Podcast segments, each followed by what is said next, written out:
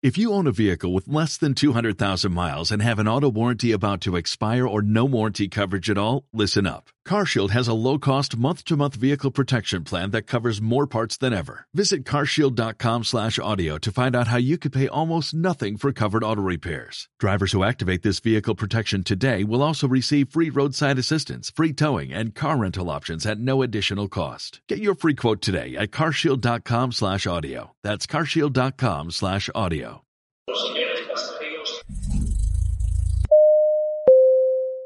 Hello people, bienvenidos a Mamá, me voy de casa, el podcast derivado de la mochila de Gio. Y hoy tenemos a una invitada muy especial, es una amiga que conocí aquí en España, la conozco hace 4 o 5 años, la conocí la primera vez que estuvimos de viaje. Y desde ahí empezamos a conocer toda la historia de ella. Ella se llama Daniela Quimbayo, es una colombiana. Y bueno, tema de hoy se llama Muy joven para irme. Hola Dani, bienvenida. Hola Cris, muchas gracias por invitarme y bueno, esperemos que al final de todo esto queden resueltas las dudas o por lo menos que la experiencia sirva para todos los que estén escuchando. Sí, pues nada, gracias a ti por, por aceptar esta invitación. Obviamente mm, lo que queremos hacer es que todas las personas que estén escuchándonos puedan sacar un aprendizaje y a todos los jóvenes es que me interesa mucho esta, me, me, interesaba mucho esta entrevista porque hay muchas personas jóvenes en Colombia, en América Latina, que quieren vivir fuera de Colombia, del país, y quieren ir al viejo continente, quieren irse para Australia, quieren irse para Estados Unidos, pero no lo saben, creen que es muy difícil o creen que simplemente por el hecho de, de ser muy jóvenes no pueden hacerlo ya sea que tengan 17, 18, 20 años, es muy difícil. Pero pues en efecto tenemos a alguien que, es experta en el tema y esa eres tú, y alguien que tuvo la experiencia. Y pues nada, vamos a empezar por nuestra primera pregunta y es cuéntanos un poco sobre ti. Eh, vale, mi nombre es Daniela, como ya lo has dicho. Ahora tengo 25 años. Llevo en Madrid viviendo pues cuatro años mal contados. Soy de Bogotá, en Bogotá pues está toda mi familia, que es un dato curioso porque cuando yo vine a España no tenía familia acá, ni amigos, bueno, algún compañero de la universidad se había venido a hacer un, como un tipo posgrado, eh, pero justo cuando yo llegué, pues ellos ya se devolvían a la semana, así que fue pues aventurar un poco. Estudié ingeniería industrial en Colombia, me gradué y alcancé a trabajar unos meses, casi un año, y la decisión, bueno, de venir acá, pues surgió de, de, eso, del tema de estudiar, de buscar nuevas oportunidades, en gran parte por, decirlo así, apoyo de mi padre, porque siempre había querido que no dejásemos de estudiar mi hermana y yo, es decir, que termináramos la universidad y continuáramos con un posgrado. Entonces, digamos que había la presión de, de averiguar dónde estudiar, cuánto valía estudiar en Colombia. Siempre hemos apuntado también a buenas universidades y, y, bueno, de no ser por universidades públicas, pues estudiar en Colombia era bastante, bastante caro. Así que de ahí surgió la oportunidad de ver eh, de hacer el contraste de, de, cuánto valía estar estudiando fuera o quedarse en Colombia. Y, y, ya, así al resumen sería eso. Y ahí empezamos con muchas dudas y es, ¿te gradúas a, a qué edad de la universidad? Me gradué a los 20 eh, de la universidad y empecé a trabajar, mis, hice mis prácticas universitarias y en ese en esa empresa en la que hice las prácticas me contrataron. Entonces, por eso estuve, digamos que un tiempo largo trabajando, porque tuve continuidad en la misma empresa, sin haberme graduado todavía. Ok. Y estando en esta empresa, decides que vas a hacer un posgrado y decides que es fuera del país o ya habías averiguado posgrados dentro, o, digo yo, en Colombia? lo, lo, hice de las dos formas. Yo averigüé en Colombia, las, bueno, tenía las, las dos opciones planteadas, el tema de poder entrar en una universidad pública, que ahí es un poco más, si, bueno, si, si puedes pasar, no es tanto como pagar eh, un semestre y empezar. Y luego valoré otras universidades privadas que, bueno, desafortunadamente es bastante, bastante caro. Y lo hice más o menos cuando iba terminando mi práctica, es decir, casi cuando ya me iba a graduar de la universidad, pues todo al mismo tiempo. Entonces, durante mi estadía en ese trabajo, en la transición de ser practicante y pasar a, a, estar en un contrato, pues ya estaba yo viendo las posibilidades. Es verdad que la, lo de salir a estudiar fuera, porque en principio no solo vi España, pues fue una opción de estas que dices, bueno, la miro, pero seguramente no es lo que vaya a escoger. Entonces, en el momento siempre el plan era estar allí y por eso acepté el trabajo en su momento y demás. Digamos que las cosas fueron cambiando a medida pasaba el tiempo, pero la, primera opción era estar allí en Colombia y estudiar. ¿Estudiaste en España lo que querías estudiar en Colombia? Sí, sí, sí, sí. ¿Y recuerdas más o menos cuánto valía el posgrado en España y cuánto valía en Colombia hace cuatro o cinco años? Pues aquí en España el, bueno, yo pagué una matrícula inicial como de 700 euros, si no estoy mal, y luego 13 meses, sí, un, añito y algún mes, eh, 4.000 euros valía toda la, todo el, el, el MBA. Y en, en Bogotá, no, era bastante más caro, no sé, a ver, igual me voy muy por encima, pero no sé, más de 30 millones puede ser, en las, en las privadas, porque, bueno, intenté buscar pues las de mejor ranking, porque de hacer un posgrado pues quería darme la oportunidad de, ingresar a una universidad que fuese muy buena en eso que yo quisiera estudiar. Y, y, bueno, en el tema de, de, la pública, como era un poco incierto, que no, no sabía si iba a pasar, pues esa era la, la, opción que todos queremos, ¿no? Al final pasar una pública, buena educación y que no te salga tan, tan caro pero la opción que yo valoré de estudiar en una privada y en una de fuera, pues fueron las que yo comparé para, pues para elegir finalmente qué quería hacer. ¿Qué otro, qué otro país en ese momento viste y que te llamara mucho la atención también? Pues estuve pensando en Canadá, más que para irme directamente a estudiar, quería irme eh, primero un año a reforzar inglés, a ver cómo era la vida, porque otro idioma pues te hace bastante la diferencia, el tema cultural tal vez en España pues yo creo que te afianzas más fácil y en otros países no, no es tan fácil. Entonces lo había, me lo había planteado para estar allí un año y, y estar directamente, estando allí directamente, pues buscar una posibilidad para aplicar alguna beca. Ahí sí lo tenía pensado como una beca. Tenía algún compañero de la universidad que estaba estudiando allí, entonces le pregunté un poco por encima acerca de papeleo y demás. Vale, entonces, ¿cumples 21 años o cumples 20 años cuando, cuando decides venirte a, a España? Cumplo 21.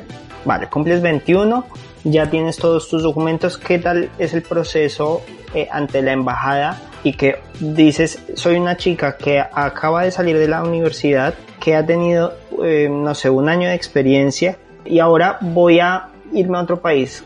¿Qué tal fue ese proceso con la embajada? Pues mira, con la embajada, bueno, antes de eso yo creo que eh, hay una duda que me surgió a mí en ese momento y que creo que a mucha gente también le puede pasar, y es el tema de trabajar un poco más antes de estudiar. Yo creo que no hay una respuesta buena ni mala, que depende como de el plan de vida que tú tengas. Yo en lo personal, el tema de estar un año trabajando y empezar a estudiar de una vez, bueno, también me viene un poco de casa y de lo que vuelvo y digo, mi padre me infundaba como el no parar y el continuar estudiando y demás.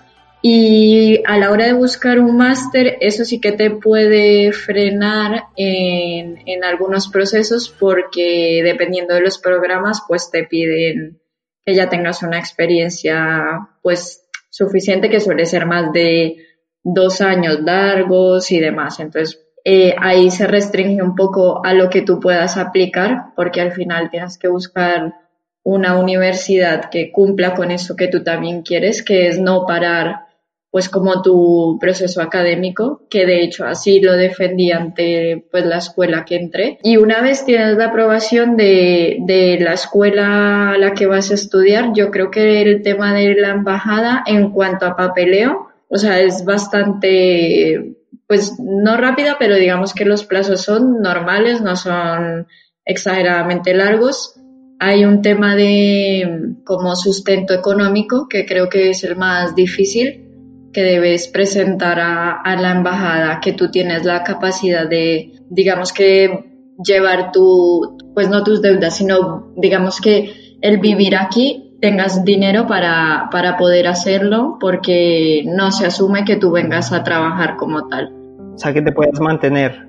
Claro, entonces ese, eso yo creo que es el tema más complicado a la hora de, bueno, de presentarte a la embajada porque es el requisito por el que más te pueden negar y el más difícil, sobre todo porque no, no tienes muchas veces los ahorros o alguien que te pueda apadrinar, por decirlo así. Entonces, es lo que yo considero más complicado a la hora de presentarte a la embajada para venir a, estar aquí.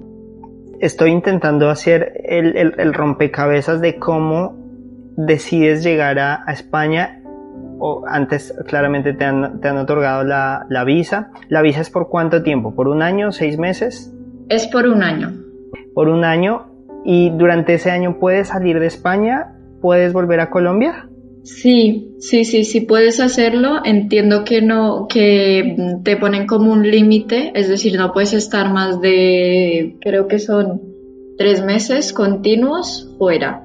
Entiendo que funciona así, pero yo en ese momento, al venirme de estudiante, mi plan inicial era estar aquí este, ese año que iba a estudiar y, bueno, viajar por Europa y, volver. Eh, mi plan inicial siempre fue venir a estudiar y volver. Quiero preguntarte algo. Antes de, de este viaje, ¿ya habías salido del país o viajado sola no, no, no, nunca había salido del país, nunca había vivido sola, ni nunca había viajado sola, o sea, eh, todo a la vez, me fui a lograr. Claro, es que, es que la hiciste, hiciste un home run en tu primera carrera. Tienes 21 años y te lo pregunto por qué, porque cuando yo salí por primera vez del país, yo también tenía, eh, hombre, tenía 20 años, pero yo solo fui unos meses a vivir a otro país y sé lo difícil que es, es esa experiencia, ¿no? Sí, es muy difícil. ¿Cómo la viviste tú? ¿Cómo viviste ese, ese, mm, vamos a decirlo, esa primera semana viviendo solita en, en Madrid? Eh, me costó bastante la primera semana y te diría que los primeros seis meses muy complicados porque yo creo que precisamente por eso, porque no, antes no he tenido la oportunidad de ni de salir del país, ni de estar sola, digamos que te vales por ti mismo y eso hace bastante la diferencia.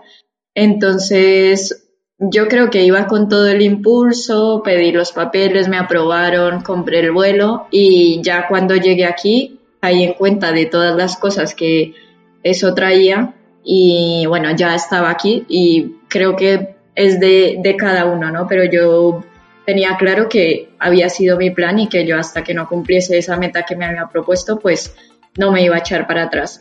Pero los seis primeros meses fueron muy difíciles en, el sentido de estar sola, familiarmente sobre todo, porque siempre estás en tu casa y estás, no sé, en cosas tan básicas como la comida, como algo que te pueda pasar en el día a día, quien puedas llamar yo no conocía a nadie aquí ni tenía ningún familiar, entonces tampoco tenía esa persona o alguna algún referente de apoyo para lo que pasara. Entonces los seis primeros meses fueron bastante difíciles, además no tenía, o sea, había ahorrado muy justo para poder encontrar unas prácticas acá y eso al final te genera mucha presión, te, también te privas de muchas cosas en el día a día, de conocer, de, de poder darte el primer viaje cuando quieres y no cuando puedes.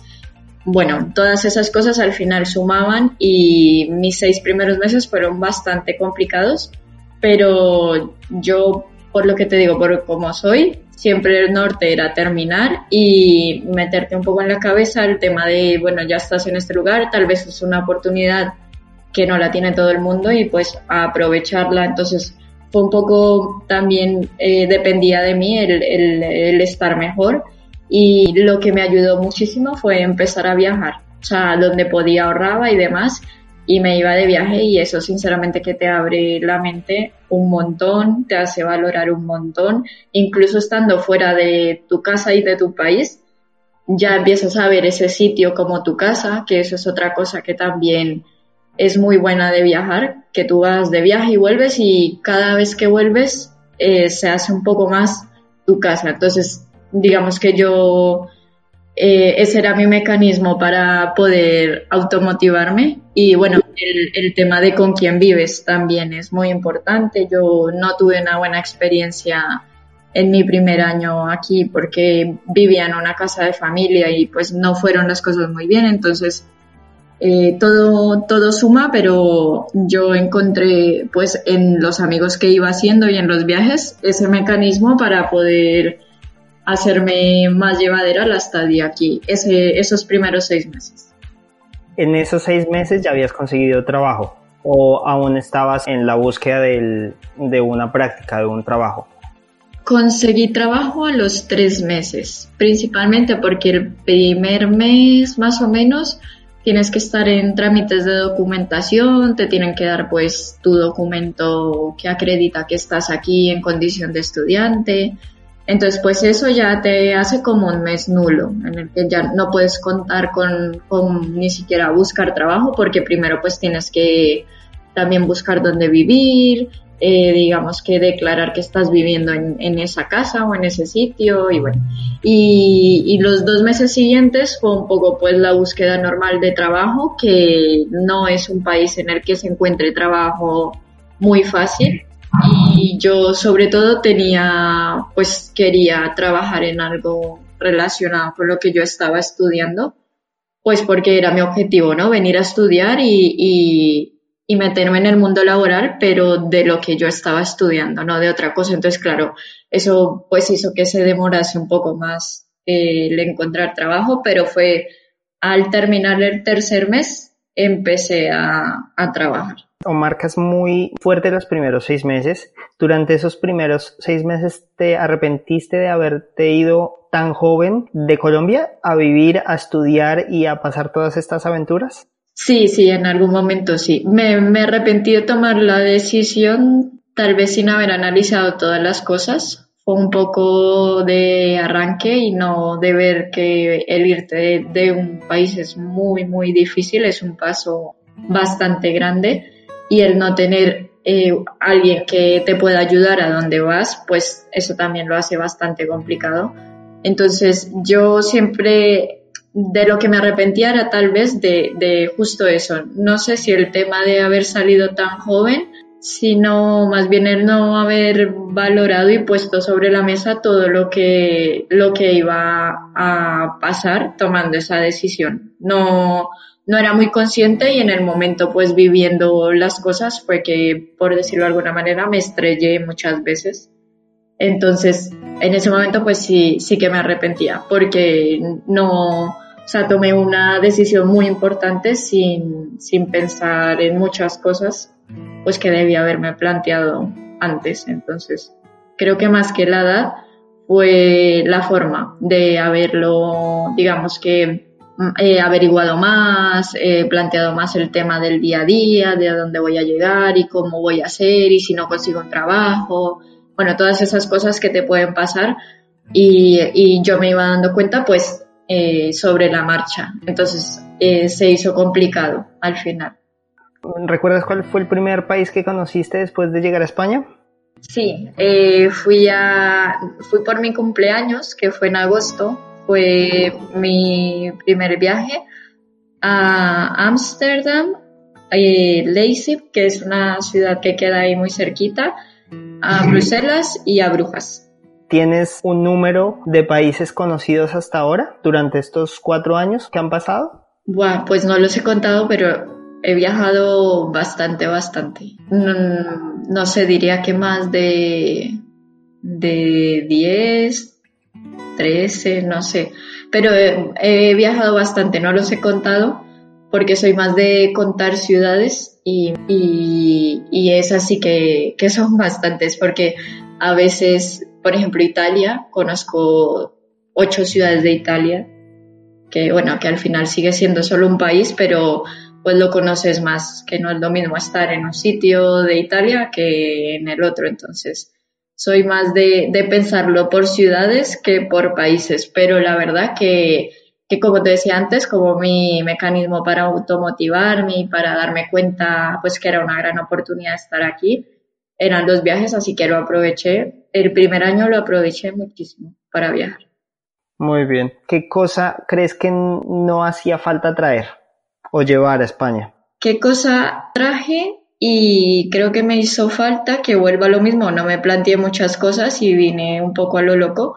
Por ejemplo, cuando llegué me di cuenta que yo no tenía ropa ni para invierno ni para verano. O sea, la ropa que yo traía, que me traje mis dos maletas bien grandes, no me servían casi para las temporadas que hacen acá, porque aquí al final el, el, tiempo en el que no hace tanto calor ni tanto frío es mucho menos que en el que hace mucho frío o mucho calor. Y a mí nunca se me ocurrió prepararme y decir, ah, pues mira, antes de irme voy a ir y, y me compro, no sé, una buena, una, un buen abrigo porque allí ya la temperatura es bajo cero y, y esas cosas son cosas que al final durante la marcha me fui estrellando y dije, es que no pasaba frío o pasaba mucho calor, tuve que sin, sin tener todavía trabajo y tener de mis ahorros, pues usar ese dinero para comprar ropa cuando la pude haber traído o pude haber pensado en eso antes de venir. Eso creo que fue, o sea, indispensable. Y otra cosa, tal vez cosas más sentimentales, cosas que te hagan como más sentir un poco en casa, una foto de mi familia, por ejemplo, alguna cosa que me gustaba de mi habitación mucho, un CD de mi cantante favorito que siempre lo tenía, o sea, era como el recuerdo a mi habitación en Colombia y me lo habían regalado, o sea, no lo empaqué, dije, bueno, esto no, no es tan necesario y al final creo que tener algo que te haga sentir o que te haga recordar un poco, pues eh, la casa, los amigos o esa vida que yo creo que todo el mundo extraña cuando sale, me parece importante el, detalle sentimental y para mí, por ejemplo, era, era eso. Hombre, ya has tenido cinco años de experiencia, cuatro años de experiencia viviendo en España, estando en otros países, estando en otra cantidad de ciudades y en efecto has aprendido. ¿Qué es lo que crees o, qué crees que es lo que menos te gusta de Colombia? Bueno, yo en tema de calidad de vida, lo que menos me gusta es la seguridad. Creo que perdemos la noción, la perdemos bastante de lo importante que es y que debería ser algo que todos tengamos por default, como decimos, o sea, algo que no se tenga que pedir, sino que al en, o sea, que Colombia debería brindar. Y me he dado cuenta, más que llegando aquí, cuando volví. Porque estando aquí, pues lo mismo, somos eh, todos somos de costumbres, estás aquí, todo es seguridad, te acostumbras, pero cuando vuelves de vacaciones, o bueno, yo por motivos también de trabajo estuve allí después viviendo cuatro meses, y, vuelves a esa, a esa otra parte en donde lo que para ti ya es básico allí no está, que es el tema de la seguridad, y ahí es cuando me resulta más chocante y cuando me di cuenta que en el día a día es algo que ya no, digamos que es como lo que no estás dispuesto a negociar, pues para mí ya era algo bastante básico y, y que lo noté mucho al volver. Eso en calidad de vida. Y luego, como sociedad, creo que somos una sociedad que nos falta mucha calidad en la educación. Y lo digo por las formas de pensar, por la cultura general.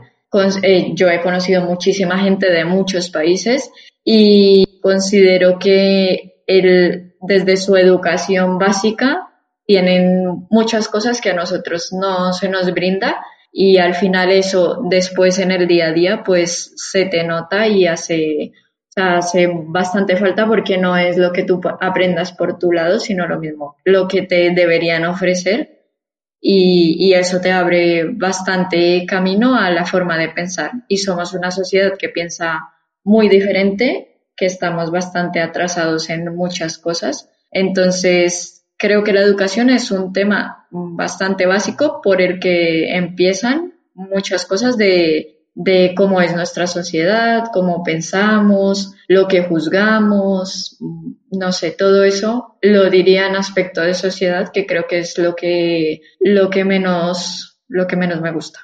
Es que me dejas con muchas dudas y muchas preguntas por hacer sobre lo que dices. A ver. Como por ejemplo, ¿cómo, ¿cómo nos ven a los colombianos en España? ¿Cuál es tu percepción de, los españoles, eh, ¿qué piensan ellos sobre los colombianos? Pues, a ver, yo he escuchado de todo. La verdad, yo siempre he tenido, me, digamos que he estado con españoles que, que tienen buen referente, que es, es lo que digo. Eh, la educación aquí va más allá de, de lo básico que puedas aprender del país en el que estás por el contrario, aprenden del país en el que están y de los de fuera. Se interesan mucho por saber cómo es el que está al lado, bueno, preocuparse un poco por, por cómo es el mundo fuera de lo que ellos viven, ¿no? Al final pero creo que también estamos muy marcados por, yo diría que tres cosas bastante malas. Una que considero que es algo que cargamos todos por el pasado, que es el tema de, del narcotráfico, de las drogas, eh, cosas que eh, Netflix no nos ha ayudado mucho a poder levantar esa reputación, así que pues, lastimosamente es algo por lo que a nosotros se nos, se nos conoce otra cosa, creo que nos consideran una sociedad bastante machista en general, es lo que me han, me han dicho.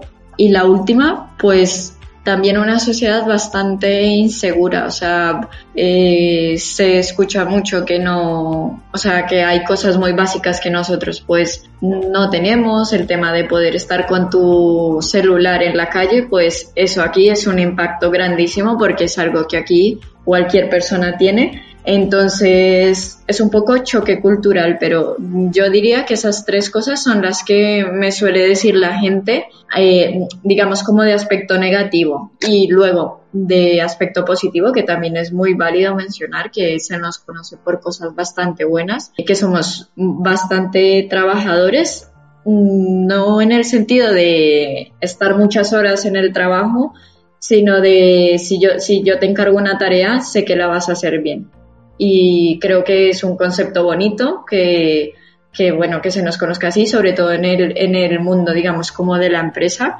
Es un, es un concepto que está generalizado por lo que yo he tenido la experiencia. Otra cosa es em, pues el ser tan amables, tan educados, nos consideran unas personas muy educadas en nuestra forma de expresarnos, cómo escribimos, cómo nos referimos a otras personas, cómo nos referimos a nuestra familia, nuestros amigos, a madres, padres de nuestros amigos. Nos consideran en ese sentido una sociedad educada, no en el sentido de educación y del conocimiento que puedas tener, sino del formalismo y de, de la buena forma de expresarnos y eso me parece también algo bastante bueno porque, bueno, no sé, creo que es de sentirse orgulloso que el tema de los modales lo tenemos bien, bien arraigado. Y, otra cosa, eh, que somos bastante recursivos, como diríamos nosotros, pues echados para adelante. Nos encontramos incluso aquí con muchas adversidades y siempre queremos seguir, o sea, es muy difícil echarte para atrás y decir, pues ya, ya paro y no sigo con esto, sino por el contrario, estamos todo el tiempo buscando alternativas. Eh, por ejemplo, en el tema del trabajo, siempre quieres ir a mejor, no somos unas personas acomodadas en el sentido de ya, ya estoy en esta empresa que sé que no me van a despedir y no busco nada más. Somos bastante curiosos en ese sentido y, y eso la gente también lo nota. Y creo que está bien porque al final es un poco la curiosidad es algo que, te lleva siempre más lejos. Entonces te, te, ven como una persona eso, que al final llegas a lo que quieres y cuando llegas a eso, pues vas a más. Tocas justo un tema eh, y quiero cerrar con dos preguntas. Tú ya llevas cuatro años viviendo en España, estás esperando tu nacionalidad y por el hecho de ser una sociedad echada para adelante, ¿crees que este proceso es fácil? ¿Es para todo el mundo, que todo el mundo puede hacerlo? El proceso de decidir ir a la embajada, de venirse a España, de estudiar, de vivir, toda la experiencia que tú pasaste y todas las, cosas buenas y malas que has vivido durante estos años, ¿crees que ese proceso es para todo el mundo? Yo creo que, mm, yo creo que no sé si sea para todo el mundo, creo que es para cierto tipo de personas y personas que tengan bastante claro en la vida los objetivos y hasta que se alcancen, pues no echar para atrás, ni mirar para atrás, ni hacerse a un lado. Es un proceso complicado. En España, o sea, España yo creo que es el balance de, de una buena calidad de vida, pero tampoco te la regalan. Estar aquí y bueno, lo que tú dices, por ejemplo, eh, lograr poder aplicar una nacionalidad, pues todo eso es a base de bastante, bastante esfuerzo, pero yo creo que si uno tiene el objetivo claro en la vida y sobre todo la energía, no sé, siempre he creído que si tú quieres algo bueno, atraes lo bueno. Entonces, mirar ese objetivo como algo bueno y no estar aquí por el ego de decir estoy fuera del país o por pensar que volver es algo malo porque no lo es, sino porque realmente es un objetivo y es lo que tú quieres pues en el, en el plazo inmediato que hay gente que no, que el, el salir de su zona de confort le, le, cuesta bastante. Entonces yo creo que eso no es para ese tipo de personas. Y al final es eso, siempre la mejor energía para atraer las buenas personas y todo lo bueno que te pueda traer un sitio. O sea, este país y cualquiera. Yo creo que eso sí se podría un poco generalizar es, yo creo que no hay nada que te saque más de tu zona de confort que irte del país. En ese orden de ideas quiero terminar con esta pregunta y es, ¿qué le dirías a los jóvenes que eh, tienen 20 años o menos o que estén en, ese rango de 18 21 años y que estén pensando dejar su país, sea el país que sea, sea Colombia, Ecuador, Venezuela, eh, Argentina, España y que deseen irse para otros para otro país, ¿qué les dirías? Bueno, yo les diría que mm, yo me vine con 21 años, ya tengo 25, casi 26, que el tiempo pasa muy, muy rápido y que no todas las decisiones en la vida son a corto plazo, que muchas decisiones que uno toma hoy son el bienestar del mañana. Entonces, que dependerá nuevamente del plan de vida que cada uno tenga cualquier persona puede decidir salir, estudiar y volver o pensar en, en, el mañana y decir seguramente yo quiero vivir esta experiencia, quiero estar fuera, quiero conocer mundo, conocer gente, que me parece ideal. Yo considero que todas las personas deberían tener esa experiencia, no sé si por cuatro años o seis meses, pero te, te hace crecer muchísimo. Y lo primero es eso, plantearte muy bien qué quieres hacer y si lo ves como una posibilidad de largo o bueno o mediano plazo porque al final salir un año pues también es un, un tiempo. Pero el plantearte muy bien qué, qué objetivo tienes con, con esa tarea de querer salir del país es un poco el plan de cada uno pero tenerlo muy muy claro. Yo creo que el tema de la edad sinceramente no creo que importe desde que te lo plantees bien yo mm, no, me arrepiento de no lo planteado bien, pero considero que una ventaja súper grande de salir joven es que alcanzas todo también bastante joven, te puedes eh, plantear cosas con una edad pues que pensabas que iban a ser mucho mucho después entonces yo animaría a todo el mundo a que saliese, lo único que armando el plan muy bien y poniéndose una meta clara, porque en los momentos en que en el camino las cosas no vayan tan bien, esa, esa meta es la que te va a permitir seguir adelante y, y echar un poco el recuerdo atrás y decir, ah, bueno, yo estoy aquí por esto. Entonces yo les animaría a todos y creo que es una experiencia que te da mucho y te quita muy, muy, muy poco en comparación a todo lo que te da. Entonces creo que son más pros que contras. Te agradezco muchísimo, muchísimo que hayas asistido a esta entrevista. Quedan muchas dudas, quedan muchas inquietudes y posiblemente a las personas que nos están escuchando también les quedan más dudas sobre el proceso de venir a España, sobre ir a otros países a la edad de los 20 años. Y nada, solo te quiero agradecer por, por habernos compartido tu experiencia. Vale, gracias a ti por invitarme a contarla. Chao. Chao. Si quieres seguir en contacto conmigo y aprender más sobre viajes e inmigración, no dudes en seguirme en redes sociales como arroba la mochila de Gio. Me encantaría que contemos tu historia. Hasta el próximo episodio. Como nuevo cliente de Western Union, puedes disfrutar de una tarifa de envío de 0 dólares en tu primera transferencia internacional de dinero en línea. Envía dinero a los tuyos en casa de manera rápida, fácil y conveniente. Visita westernunion.com o descarga nuestra app hoy mismo y tu primera tarifa de envío corre por nuestra cuenta. Aplican ganancias por cambio de moneda. No disponible para tarjetas de crédito y envíos a Cuba. Servicios proporcionados por Western Union Financial Services Inc. NMLS 906983 o Western Union International Services LLS NMLS 906985.